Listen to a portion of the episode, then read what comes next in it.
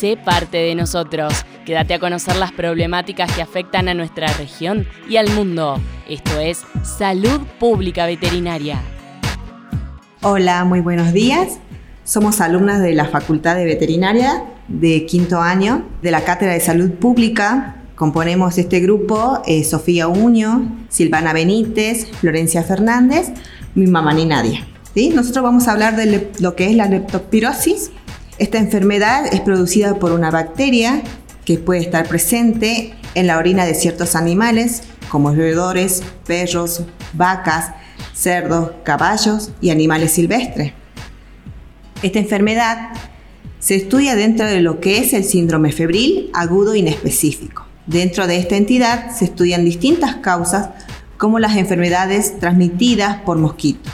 Dengue, Zika, chikungunya, fiebre amarilla, fiebre del Nilo Occidental y virus de la encefalitis de San Luis, el antivirus y la leptospirosis. Esta enfermedad es una zoonosis, esto quiere decir que se mantiene en el mundo gracias a los animales que la portan y la transmiten. Vive en la orina de los animales, principalmente los roedores. Mantienen una relación simbiótica en que la bacteria y el animal conviven a lo largo de la vida. En los perros, la leptospirosis puede generar una enfermedad grave, con una mortalidad de hasta el 10% de los perros infectados. También se preguntarán cómo se transmite al humano. La principal forma sería a través del agua o alimentos contaminados eh, o también tierra con, orina de animales infectados. Eh, dado que la bacteria sobrevive en lugares húmedos y protegidos de la luz, el riesgo de contraerla aumenta si se produce, por ejemplo, inundaciones o algún desarrollo de actividades recreativas como en ríos, lagos, lagunas, arroyos, que sean, por ejemplo, como nadar, pescar, acampar o realizar deportes eh, náuticos. Y el germen entra al organismo por cortes o raspaduras. También puede entrar a través de las mucosas, que recubren lo que sería boca, nariz y ojos. Y hay que tener en cuenta que esta bacteria vive hasta 180 días en el barro y 360 en el agua. En lo que es en nuestro país, las provincias más afectadas serían Santa Fe, Entre Río y Buenos Aires.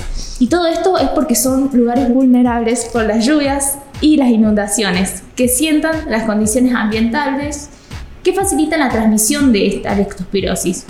En los últimos años también se han registrado casos en lo que sería Córdoba e incluso también en la Patagonia. Lo que recomiendan los, los médicos es que en estos lugares donde hay más prevalencia a, a ser contagiados con la leptospirosis es la vacunación. Pero lo ideal sería reducir estas condiciones ambientales que facilitan su transmisión. Bueno, yo les voy a hablar sobre los síntomas que nos puede producir la leptospirosis. En algunos casos hay personas que se van a enfermar pero no van a presentar síntomas. Hay otras personas que mayormente se van a enfermar y van a presentar síntomas leves, como por ejemplo fiebre, escalofríos, dolor muscular, dolor de cabeza. Como otros síntomas también podemos, pueden presentar aspecto purulento en, en los ojos, muy inyectados, eh, la conjuntiva muy roja, que es, muy es un signo muy común de esta enfermedad. Tos seca, náusea, vómito, diarrea o dolor abdominal. Eh, hay personas que van a presentar la enfermedad de forma grave y muy aguda, con síntomas de aparición muy rápida. La enfermedad grave se va a presentar como falla renal hepática, respiratoria, sangrados, afección al sistema nervioso central, meningitis o meningoencefalitis y también como síntoma grave muscular podrían presentar rhabdomiólisis. Además también pueden presentar dolor en las articulaciones, erupción en la piel.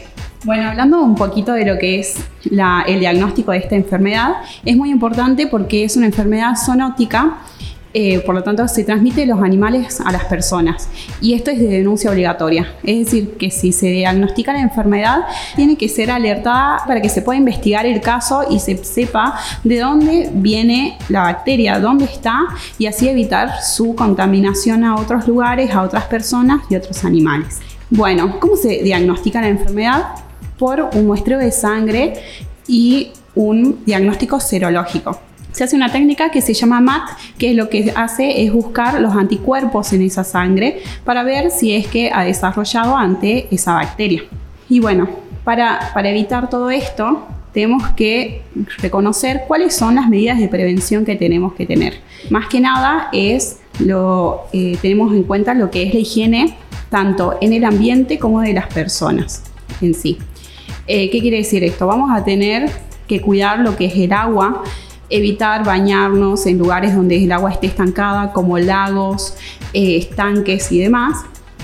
Y también erradicar lo que es la plaga. ¿Qué plaga? Las ratas.